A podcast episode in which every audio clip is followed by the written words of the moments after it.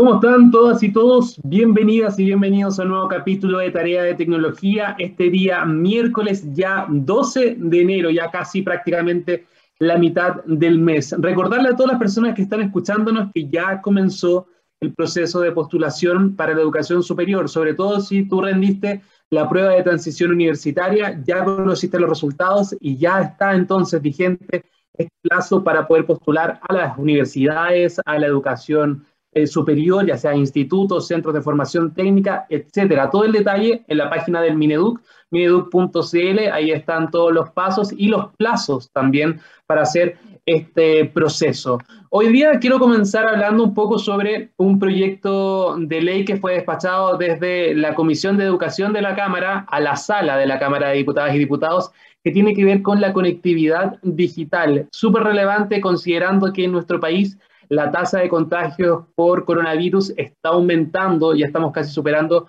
el 7%. Bueno, al días anteriores ya lo hicimos, así que al parecer la tendencia iría en, eso, al alza. Por lo tanto, hay que estar muy atentos a los esfuerzos que se están haciendo para digitalizar muchos procesos. Este proyecto, como les comentaba, fue aprobado el día de ayer por la Comisión de Educación, pasa a la sala y busca garantizar la equidad de la conectividad digital en los establecimientos para que todos los estudiantes a lo largo del país puedan tener algún mecanismo para poder optar a clases digitales, por ejemplo, a un año académico de manera telemática, lo que es súper importante viendo el contexto nacional. Incluso esta comisión aprobó una indicación presentada por Camila Vallejo, la diputada que está atrás de esta iniciativa, que busca establecer plazos para otorgar este servicio de Internet, siempre y cuando sean concesionarios de servicios públicos. El, estudiante, en este caso, debe contar con un plazo de hasta seis meses para poder tener acceso a Internet de manera fácil.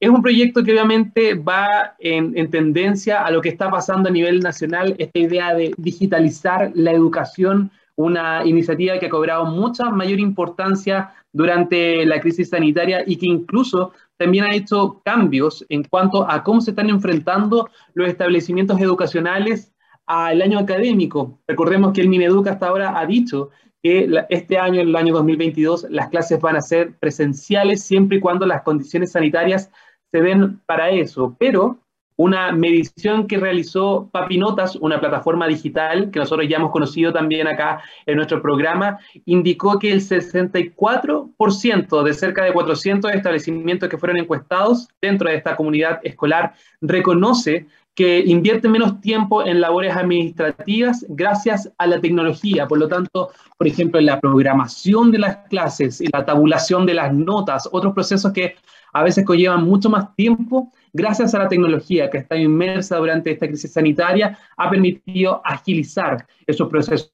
y por ende utilizar mucho mejor el tiempo o aprovechar también el tiempo libre de los profesores. Muchos gastan tiempo de, sus vacaciones o de, su día eh, rutinario, de nuestro día a día, por decirlo así, en programar lo que se viene para mañana, para la clase del futuro, para, para la programación del año académico. Por lo tanto, gracias a la tecnología se ha demostrado un avance en este tema, que han utilizado de manera mucho más eficiente el tiempo, sobre todo en labores administrativas. ¿Qué se viene?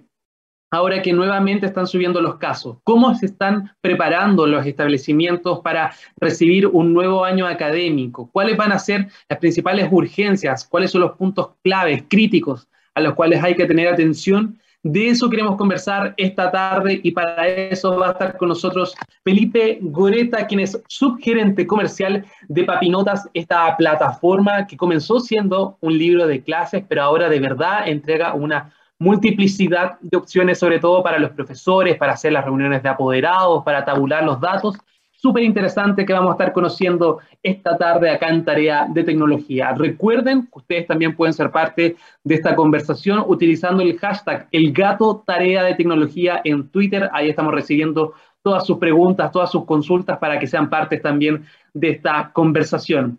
Antes de darle la bienvenida así a Felipe y a comenzar a hablar sobre lo que se espera en educación digital, vamos a la primera canción de este capítulo y a la vuelta conversamos sobre este tema tan interesante acá en divoxradio.com. Divoxradio.com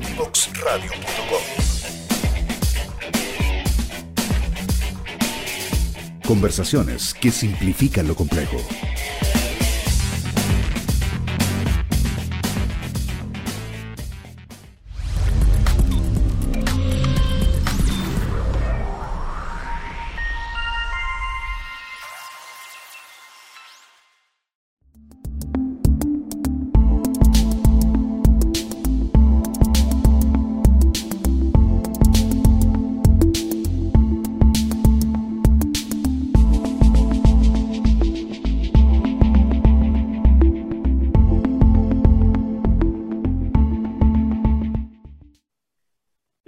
Regreso con tarea de tecnología acá en divoxradio.com y vamos a hacer un poco de memoria.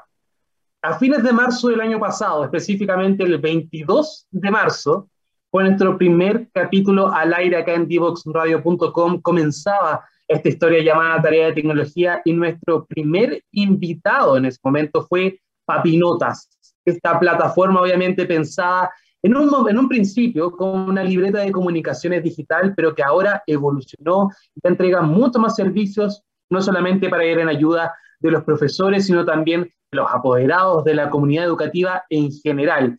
Queremos conocer un poquito más sobre esta plataforma, cómo ha ido evolucionando a lo largo del tiempo y sobre todo cómo está respondiendo a las distintas necesidades que van surgiendo durante la crisis sanitaria.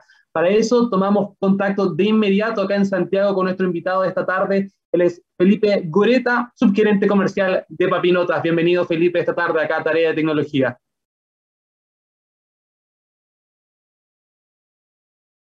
a todos los que nos escuchan. Felipe, primero que todo, preguntarte cómo está ahora Papinotas para que la gente esté al tanto de cómo ha ido evolucionando esta plataforma digital. Yo lo comentaba, comenzó siendo una libreta de comunicaciones, pero ahora entrega una serie de servicios para que nos cuentes un poquito la gente que está escuchando ahí en la casa pueda tener una idea de qué se trata Papinotas. Sí, bueno, nosotros partimos el año 2012, como tú muy bien decías, digitalizando el proceso de comunicaciones con las casas. No sé si recuerdas que antiguamente las libretas de comunicaciones estaban todas las cosas, digamos, que llegaban a los papás. Las cosas buenas, las cosas malas, y muchas veces eran medios que independiente del contenido costaba que las casas pudieran recepcionarla a tiempo. Entonces, eh, finalmente existía una brecha donde el colegio tenía muchas intenciones de comunicar, y por diferentes motivos y sobre todo por los medios no podía llegar a los hogares. Muchas veces los niños más astutos cuando las comunicaciones no les gustaban, esa libreta, ¿quién no la escondió alguna vez para que no llegara esa famosa reunión de apoderados, cierto? Claro. El espíritu de Papinota fue simplemente eh, tratar de generar más canales, más herramientas para que definitivamente los papás pudiesen estar más enterados del día a día, sino que para conocer ciertas temáticas que a veces eran difíciles. Por ejemplo, generalmente cuando los colegios se comunicaban con las casas era para citar las reuniones, era para llamar por teléfono. Imagínate lo que pasaba cuando llamaban por teléfono a una casa y era el colegio. Obviamente que todos pensaban que había pasado algo, ¿cierto? Que había un accidente, que había una emergencia. Entonces, de alguna manera quisimos como cambiar un poco la cultura comunicativa que iba desde la escuela a las casas y tratar de empezar a recoger ciertas no sabemos eh, que los estudiantes eran buenos compañeros, que de repente habían avances significativos dentro del aula, entonces tratamos de traspasar, por así decirlo, la riqueza de la vida escolar de los niños para que los papás tuviesen más oportunidades. Y así partió, eh, fue, una, fue, una, fue una apuesta al aire, y en ese sentido dijimos, bueno, pero ¿cómo llegamos si ya estamos ocupando la, la libreta de comunicaciones en papel? ¿Qué método utilizamos? en ese tiempo, la tecnología recién, recién estaba como partiendo. Entonces nos dimos cuenta que el método de recepción que era el menos excluyente era el mensaje de texto. ¿Por qué? Porque el mensaje de texto no requería internet, no requiere no requiere un teléfono inteligente, no requiere, por ejemplo, em, que el apoderado tenga una conectividad a Internet todo el tiempo, y simplemente por el solo hecho de tener un teléfono con un chip, le llega el mensaje de texto. Entonces, eso fue permitiendo que muchas escuelas que trabajan con nosotros hasta el día de hoy, estamos hablando de más de 500 colegios, que se encuentran en zonas rurales con poca conectividad, puedan estar siempre conectados con los niños. Entonces, en ese camino, ¿qué fue ocurriendo? Fue ocurriendo que los colegios dijeron, tú ¿sabes qué nos gustó? La manera de cómo nos empezamos a comunicar digitalmente, cambiamos el fondo casas y los apoderados han tenido como una buena recepción en ese sentido. Bien, y después, ¿qué nos fueron diciendo eh, los colegios? Que de alguna manera les interesaba digitalizar otros procesos, subir las notas, nos dimos cuenta que la utilización de papinotas tenía incidencia en el aumento de asistencia a clase, porque muchas veces los apoderados no sabían que los hijos no iban. Entonces, cuando llegaba, digamos, la notificación eh, en tiempo y forma, permitía enterarse y tomar alguna acción para que los niños fuesen. Y así nos dimos cuenta que los indicadores fueron aumentando. Uno tendría a pensar que, chuta, si es que nosotros utilizamos medios como remota, si te una apoderada una reunión no va a ir, porque total tiene el celular. Y, y, al final de cuentas, lo que fue pasando es que empezó a aumentar. ¿Por qué? Porque como los profesores empezaban a comunicar cosas distintas y de una manera mucho más recurrente, los apoderados le empezaron a tomar el gusto a la información y a la buena información. Entonces, en ese sentido, fue mucho más positivo y se aumentó un 26% la participación de los papás y las mamás a las reuniones de apoderados, por ejemplo. Entonces, al final nos dimos cuenta que a pesar de que en los papeles se, se entendiese como dicotómico, a medida que empezamos a integrar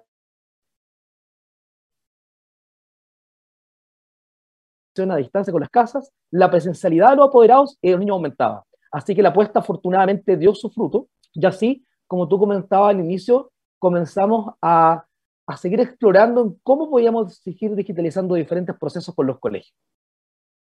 Felipe, pero bueno, tú ahí nos comentabas un poco que esto comenzó con la idea de la comunicación, dar un paso más allá de la libreta de comunicaciones en papel y comenzar también a entregar otros servicios como la asistencia, la tabulación de las notas, etcétera. Pero ustedes venían trabajando desde el 2012 y la realidad en nuestro país cambia a partir del 2020. Obviamente la crisis sanitaria obliga a que todas las personas nos confinemos dentro de nuestras casas. Muchos establecimientos también tengan que verse obligados a o suspender su año académico o de lo contrario realizar clases telemáticas y obviamente genera también una demanda de necesidades que antes quizás no estaban consideradas.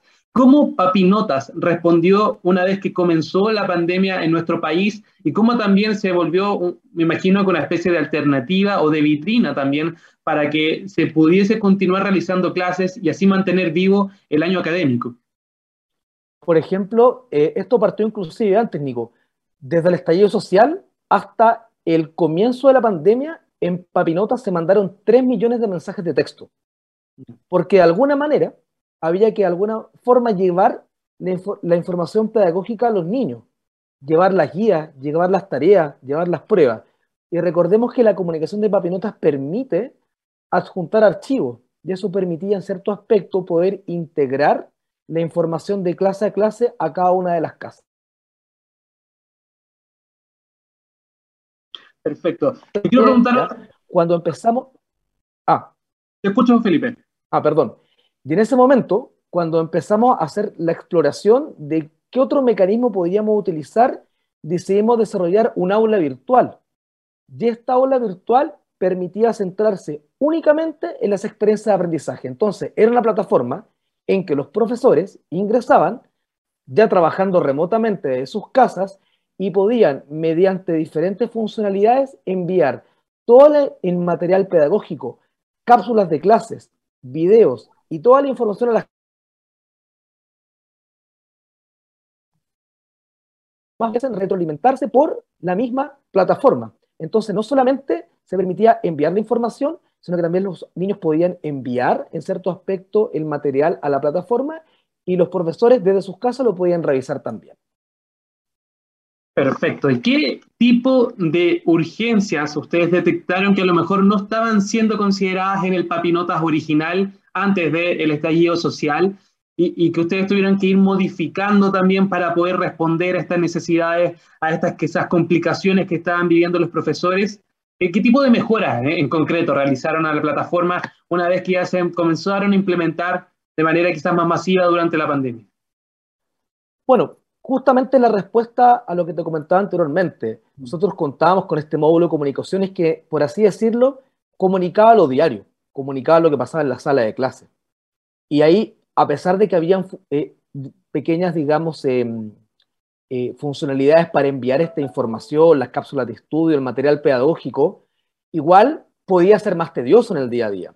Entonces decidimos diseñar un módulo completamente nuevo, que solamente se centrase en los aprendizajes ¿Y eso que permitía? Después, tres meses después, cuatro meses después, en el mes de julio, salió una circular del ministerio que de alguna manera les exigía a los colegios tener una suerte de bitácora que permitía con las casas. Entonces, el haber creado la aula virtual de Papinotas permitía que no solamente los estudiantes contasen con un portal familia, donde tuvieran alojada toda la información que iban de alguna manera recibiendo y trabajando, sino que también el colegio le servía como evidencia.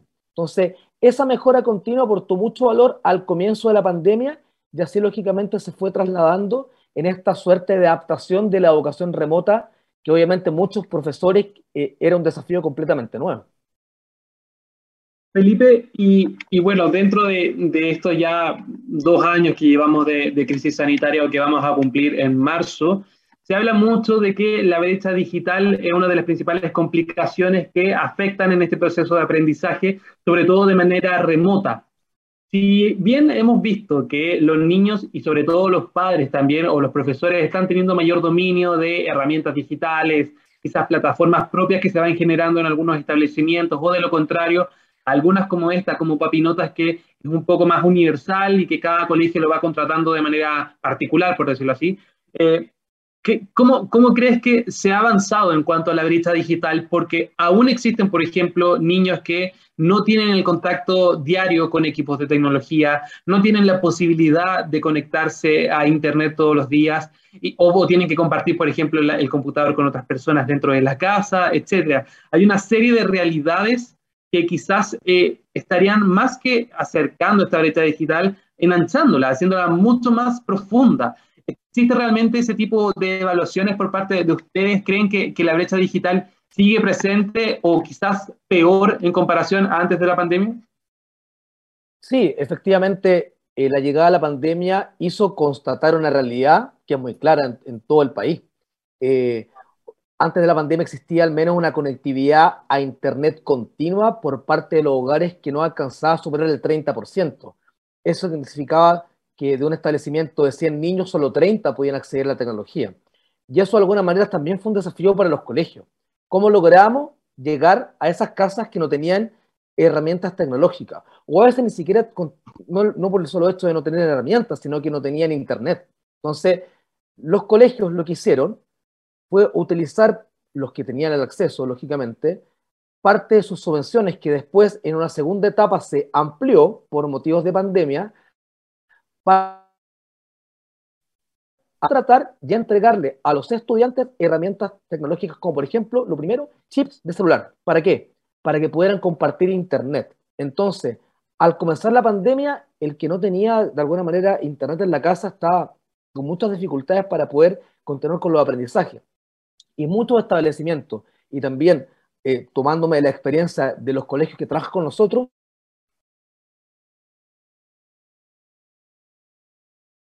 ostensiblemente la brecha de conectividad. No podría eh, asegurar, Nico, que esto se acabó. Lógicamente falta todavía.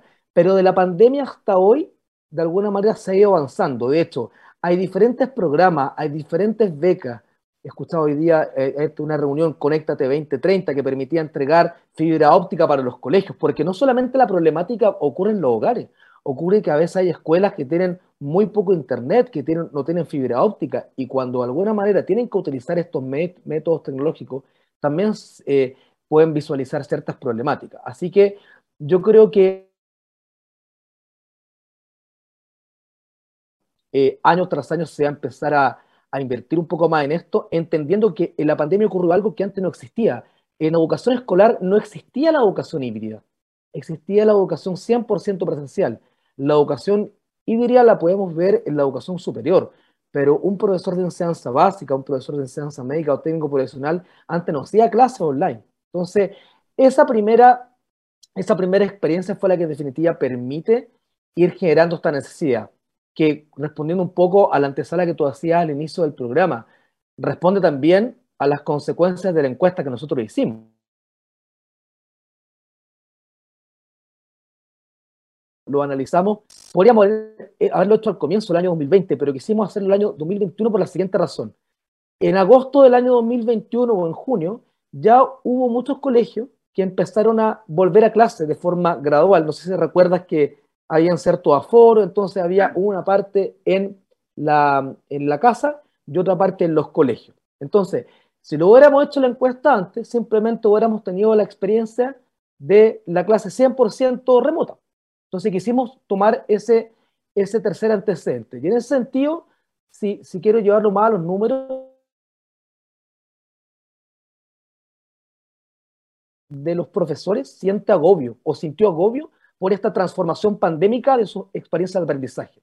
Y en ese sentido, el 79% de los profes prefiere las clases 100% presenciales, el 13% prefiere las híbridas, que es un poquito de esto y otro de aquello, y solamente el 8% remoto. Entonces son cifras que son súper decidoras, ¿bien? Porque claramente hubo una afectación del punto de vista de los profes. ¿En, qué sentido? No sé, quiero que tiene una pregunta, Nico. Quiero una pausa porque tenemos que ir a, saludar a nuestro oficiador, pero sin duda vamos a seguir profundizando en esos datos porque es muy interesante las conclusiones que en esta medición realizada por Papinotas. Tú nos comentabas, obviamente, la digitalización también de muchas eh, tareas administrativas que se han podido eh, realizar de manera mucho más automática. Vamos a dejar un poquito stand-by ese tema, Felipe, pero ahora llegó el momento de saludar a Diatec, que nos permite semana a semana estar acá en divoxradio.com. Mucha atención a todas las personas que están ahí conectadas con nosotros porque hay clases híbridas, hay por ejemplo clases online, también hay inducciones híbridas. Tras la pandemia, la educación se transformó y adaptó a un mundo digital, pero ¿qué hacemos para combatir la monotonía? Atrévete con nuevas maneras de enseñar. En Diatec no solo te ayudarán a desarrollar una plataforma web personalizada, sino que también te apoyan con recursos de aprendizaje en formatos digitales para una mejor interacción con tus estudiantes. Por ejemplo, cápsulas educativas, videos animados, infografías, encuestas, evaluaciones y mucho más imagina las posibilidades y ellos las hacen realidad. Todo el contenido, toda la oferta de Diatec las pueden conocer en www.diatec.cl o también en redes sociales los pueden encontrar como Diatec. Siempre Diatec con Y para que sea mucho más fácil la búsqueda. Nosotros, Felipe, vamos a hacer una pausa musical muy cortita y a la vuelta seguimos profundizando en este análisis que realizó Papinotas respecto a la educación digital en nuestro país. Para entender los desafíos de transformación de nuestra sociedad y de nuestras empresas desde una mirada evolutivo-cultural, conectamos cada lunes y miércoles a las 9 de la mañana en Frecuencia Memética con Pablo Reyes. Somos divoxradio.com.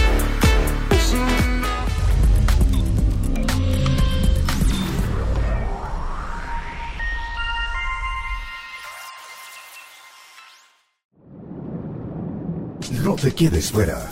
Aprende sobre fenómenos naturales, sus riesgos y planificación territorial.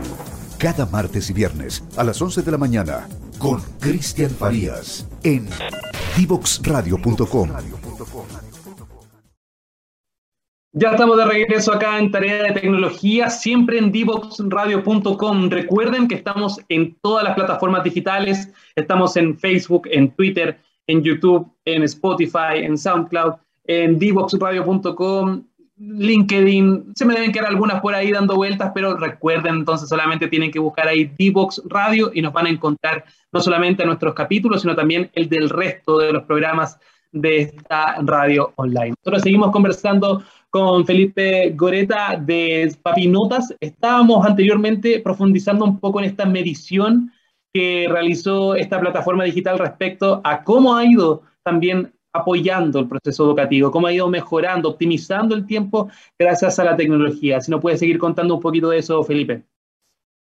Sí, pues Nico. Entonces, lo que yo comentaba antes del bloque era eso, o sea, cómo nosotros empezamos a sopesar los efectos de la pandemia dentro de las salas de clase. Entonces ahí, lo primero que fue es la percepción general, como decimos lo que viene de Guata, porque todo cambio es algo que es complejo y todo vivimos la pandemia, ¿cierto? Eh, las maneras de trabajar, las maneras de socializarnos, las maneras de relacionarnos. Entonces, cuando estamos hablando de experiencia de aprendizaje, era algo súper novedoso. Entonces, lo primero que, que, quisimos preguntar era qué porcentaje de agobio habían sentido los profes, porque era una palabra que se repetía mucho. Y en ese sentido, se declaró que el 56% de la comunidad educativa, del punto de vista de los docentes, sentía un cierto agobio por este trabajo que era desde la casa. Y yo creo que responde fundamentalmente, y también lo profundizamos con algunos usuarios, que no solamente es complejo trabajar para poder mantener la concentración de un grupo curso de 35 niños, sino que también esas profes y esos profes tienen familia, que también tienen que trabajar, digamos, de manera remota. Entonces, es un doble desafío. Uno, contener y motivar a mis estudiantes para poder hacer líneas de continuidad del aprendizaje y otro también hacer una armonía dentro de mi hogar. Por eso, volviendo a, comentar de los números, el 79% prefiere los, los 100% presencial. Puede que sea en parte por la razón que te comentaba también, pero profundizando un poquito más es porque hoy día la experiencia de los niños también se vio perjudicada a raíz de, esta educación remota. No quiero como declarar en base a las conclusiones de la encuesta que esto va a impedir que el futuro se siga haciendo, sino que como fue la primera vez que nos tiramos a la piscina, lógicamente que el impacto fue un poco más fuerte. Y obviamente que a, medida que ha pasado el tiempo y la proyección que iba a haber de esto, probablemente esos indicadores vayan mejorando. No, y me imagino que también para los propios profesores debe ser mucho más cómodo las clases 100% presenciales porque es la costumbre, por decirlo así, la forma en la cual eh, ellos se educaron la mayoría eh, a hacer clases, a, revisar esta entrega de los conocimientos y obviamente pasar de una modalidad presencial a una que es 100% remota, considerando todas las complejidades externas, como por ejemplo la conexión a Internet, la disposición de los equipos, el acceso a plataformas digitales, el dominio también de la misma plataforma debe haber sido un inconveniente dentro de este gremio. Sí, precisamente, y aparte porque no solamente hay que impartir la clase, sino hay que hacer una serie de actividades administrativas. Por ejemplo, eh, complementario, complementando un poco la pregunta que tú nos hiciste hace un ratito atrás, sobre qué había hecho Papinotas para, para también eh, amortizar un poco este impacto de la pandemia. Nosotros el año 2018 desarrollamos un libro de clases digital que reemplaza el libro físico. ¿Te acuerdas del libro de clases que pesaba como 10 kilos? Sí. Bueno, ese mismo libro que, que había que llevarlo entre dos, nosotros el año 2018 que lo empezamos a implementar hasta la fecha ya de 300 colegios. Y lo hicimos no porque pensábamos que iba a venir la pandemia, lo hicimos porque lógicamente queríamos tratar de implementar herramientas tecnológicas que pudieran hacer que la experiencia dentro del aula de enseñar tuviese más tiempo. Porque muchas veces los profes estaban media hora en un libro escribiendo observaciones, subiendo las notas, y ese tiempo administrativo lógicamente que iba perdiendo tiempo de aprendizaje. Muchas veces, ¿cuántos profes tuvieron que quedarse después, horarios después de la, de la pega, muchas veces en sus casas realizando pruebas? Entonces, ¿por qué nosotros como empapinotas no podemos ser parte de la solución? Y justamente, en plena pandemia, si pensáramos, el ministerio saca una circular en enero del año pasado que le dice a los colegios, ustedes podrían también hoy día reemplazar sus libros físicos al 100% cumpliendo una serie de características y lo que hizo fue intencionar que los colegios tuviesen libros de clases digitales. Entonces, hoy día los colegios, ¿en qué etapa están? Hoy día los colegios, durante todo el 2021, que ya empieza como a salir un poco la pandemia dentro de la sala de clase y empieza a volver la presencialidad, dijeron ya, yo quizá antes no, no, tenía una plataforma, tuve que aprender a ocupar plataformas tecnológicas por pandemia. Entonces, yo ya me siento como profe o como, o, como funcionario más capacitado para poder hacer mis labores diarias en lo digital. Y hoy día hay colegios que ya han tomado la decisión para que cuando volvamos a clase, en marzo de 2021, 2022, el 2 de, 2 de marzo, ya tengan un libro de clase 100% digital. Ese libro de clase ha permitido disminuir los tiempos en al menos un 60% entre toda la, entre toda la, el tipo de actividades que los profesores tienen que hacer. Y aparte, ¿qué es lo que permite? Permite que los equipos directivos puedan tener estadística en tiempo real de toda la información que se va registrando. Imagínate por lo que para un jefe o una jefa UTP que quiere saber los comportamientos académicos de los diferentes cursos, los diferentes ciclos, tenía que leerse 24 libros de clase y sacar la desviación estándar a mano y una serie de cosas. Hoy día ingresa Papinota y en una cosa de segundo puede obtener gráficos comparativos que pueden de alguna forma dar cuenta de cómo están los comportamientos de los niños en esa materia y lógicamente poder tomar opciones más oportunas para la mejora continua de los aprendizajes. Entonces, hoy día ya eso ha sido un elemento que se ha ido incorporando con mucha fuerza en este año y que probablemente no me quiero, no me quiero casar con, con la respuesta o con la afirmación, pero quizá el día de mañana los libros de clase van a ser 100% digitales. Como fue alguna vez la facturación, que la facturación, ¿te acuerdas que era 100% en papel y después la facturación ahora 100% electrónica? Entonces, yo creo que nosotros en Papinota hemos concluido que la tecnología sí ha llegado para quedarse, siempre y cuando se entienda que no es para la chacota, que es algo que tiene que tener un acompañamiento, que tiene que tener una gradualidad, que cuando uno como docente está trabajando durante 15, 20, 30 años con papel, no es que un día para otro le cambie todo. Entonces, nosotros tenemos el compromiso de generar desarrollos tecnológicos que sean amigables y por otro lado, tener un equipo que esté comprometido para acompañar continuamente el proceso y así, lógicamente, ser parte de la solución no del problema. Felipe, acá tengo la pregunta de una auditora, me imagino que es madre o al menos apoderada, porque nos indica que cómo se establece la seguridad de este libro digital y cómo también los apoderados se ven beneficiados. Me imagino que la entrega de la libreta de notas es mucho más rápida también, los cálculos de los promedios, eh, eh, la, hoja de vida que uno tenía ahí en ese libro tan importante, tan sagrado que estaba en el colegio. Me imagino que también son parte de los beneficios que adquieren también los apoderados. Sí, justamente. Hoy día el libro de clases digital, los profesores lo deben firmar con una clave encriptada que nace de la autentificación con la clave única. O sea, es un proceso, un protocolo de seguridad que es muy estricto. ¿Y los apoderados cómo se pueden beneficiar? Los apoderados pueden descargar aplicaciones en sus teléfonos para poder revisar la hoja de vida del estudiante, para poder revisar la asistencia, para poder revisar las calificaciones, para poder sacar los certificados administrativos. No sé cuándo, si alguna vez te pidieron, la mamá o el papá, sacar un certificado regular. Ahora tú lo puedes hacer de la aplicación del teléfono. Entonces también nosotros hemos estado un poco de la mano de desarrollar ciertos features que permitan que los apoderados puedan involucrarse más también con la información diaria de clase. Claro, hay la posibilidad entonces de poder también acceder a este tipo de documentos, ahí también se ahorran los papás de ir al colegio de manera presencial para ver la documentación necesaria. Obviamente digitalizar este tipo de tareas que son mucho más administrativas en cuanto a tabular las notas, a sacar promedios, la asistencia también de manera digital es mucho más fácil, no solamente para los profesores, sino también para la planta educativa en, general, en, en completa, por decirlo así. Quiero preguntarte, Felipe, ya para ir cerrando, porque estamos justo en el tiempo. Se habla mucho de que la digitalización de, la educación ya es inminente, obviamente. Todos los colegios han tenido que buscar alternativas para poder hacer clases, para poder mantener ahí el contacto entre los colegios y los apoderados, los niños también por otro lado, pero se, cuestiona mucho esta idea de la comunidad educativa, esta unión, este, esta, estos lazos que se generan, por ejemplo, entre los propios padres o las mismas amistades que uno va generando en el colegio. ¿Crees que, este tipo de plataformas apoyan o finalmente generan también un, un poco más de individualismo en cuanto a cómo nos enfrentamos dentro de esta comunidad educativa? Yo creo que el concepto es muy desafiante. Nosotros pudimos experimentar en Papinota que realmente mediante la tecnología hubo más oportunidades de los apoderados para poder apostar por un involucramiento parental más continuo.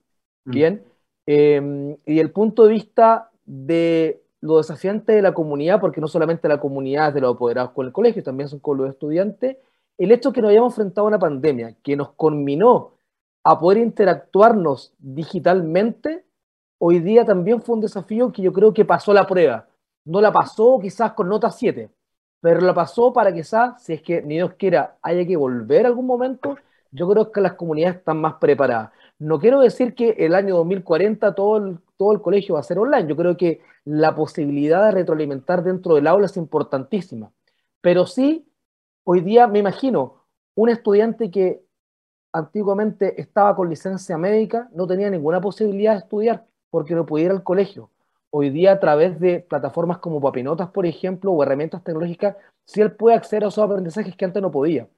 Entonces yo creo que este tipo de, este tipo de soluciones, este tipo de señales, se van también marcando en una tendencia que es universal, que es la tendencia del paperless, que habla de más apps y menos digitalización. Entendiendo la responsabilidad que implica el rol educativo, yo creo que día las plataformas vienen siendo una, una ayuda más que un problema.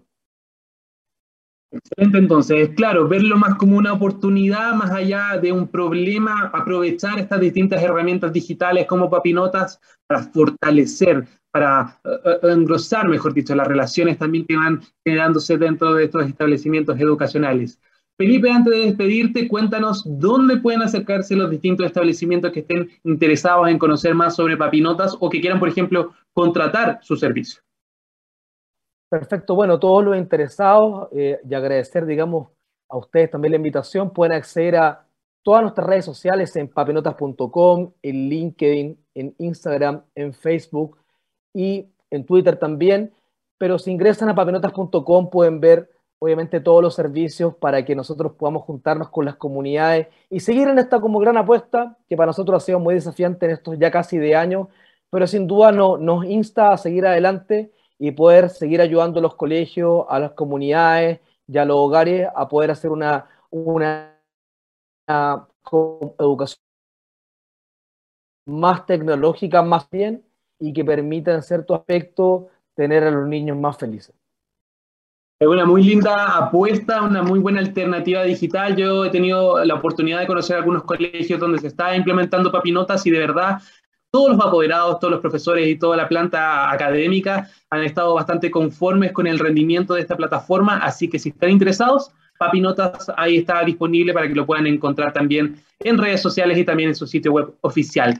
Felipe Goreta, gerente comercial de Papinotas, muchas gracias por estar con nosotros esta tarde acá en Tarea de Tecnología.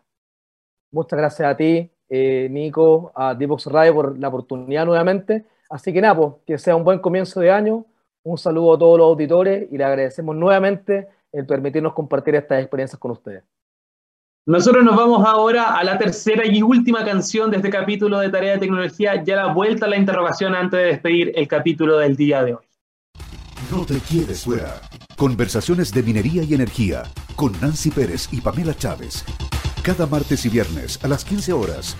Recursos con perspectiva. Recursos con perspectiva. Somos divoxradio.com.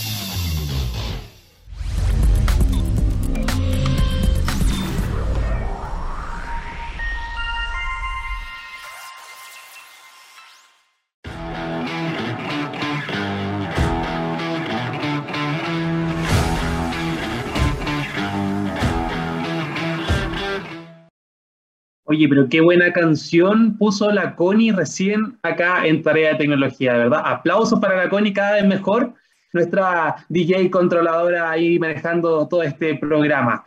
Nosotros ya lo veían en la cortina, es la interrogación de este día miércoles y vamos a estar hablando de una serie de consejos, sobre todo pensados en los profesores que quieran hacer sus clases más atractivas, siempre enfocado esta vez en los más pequeños, en los niños, para que sean mucho más motivantes, puedan participar mucho más en la clase y mantener también la atención. Este artículo que pasamos a revisar de inmediato fue publicado en el sitio educación3.0.com y son cinco consejos para que tus clases sean mucho más divertidas. El primero es crear tus propias aventuras. En la asignatura de lenguaje, por ejemplo, según lo que se explica en este artículo, uno siempre recita poemas, hay vocabularios para poder aprenderlo. La recomendación que hacen acá es que los estudiantes creen su propia historia utilizando estas palabras. Por ejemplo, eh, facilita la memorización, es un ejercicio de creatividad, que lo interprete tan, dentro del aula también como fuera, los intereses también que van manifestando a través de estos textos.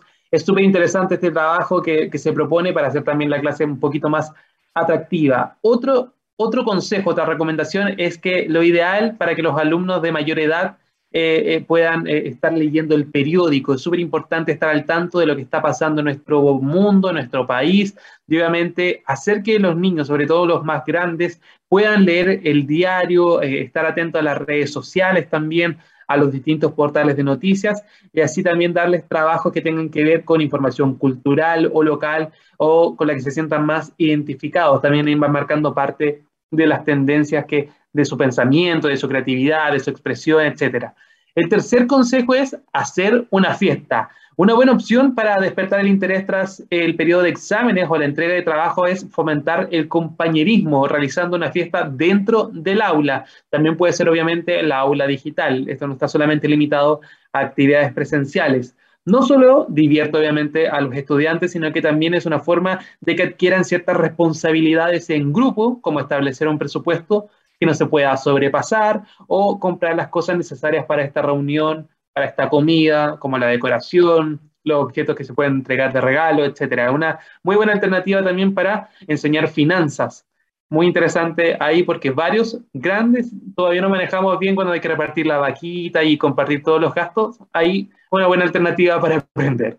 La cuarta recomendación, y muy rapidito que la vamos a revisar, es amenizar el día a día con música. Obviamente la música nos ayuda a concentrarnos, música clásica, tranquila, baja los niveles de estrés, de ansiedad y obviamente es una manera de cambiar el ritmo sin alterar demasiado a los estudiantes. Y finalmente, el quinto y último consejo que se entrega es preparar un concurso, eh, un concurso, bien digo. Este puede ser una dinámica, puede ser alguna actividad, organizarse por equipos, etcétera, conseguir un premio final, que también puede ser una, una recompensación, ya sea con una nota, con, con, alguna actividad al aire libre, un punto positivo, una anotación positiva en el, en el libro de clases, etcétera. Hay varias alternativas ahí que los profesores pueden ir revisando e implementando en sus distintas clases no solamente pensaba en los más pequeños, si bien hay muchos de los consejos que van por, ese, por esa idea, también se pueden replicar en los cursos más grandes. Y si lo hacen, por favor cuéntenos cómo resultó, siempre utilizando el hashtag tarea de tecnología, porque va a ser así donde nosotros vamos a poder ir conociendo sus comentarios, sus opiniones, o si tienen, por ejemplo, otro consejo, otra alternativa que pueda ser utilizado en la sala de clases, nosotros también vamos a estar muy atentos y muy contentos también de que nos puedan compartir todas esas informaciones. Con esto cerramos este capítulo de Tarea de Tecnología del día miércoles y nos encontramos ya el próximo lunes con un nuevo invitado o invitada para seguir hablando sobre innovación, sobre tecnología, pero sobre todo sobre educación. Que tengan una excelente tarde y nos vemos muy pronto acá en divoxradio.com.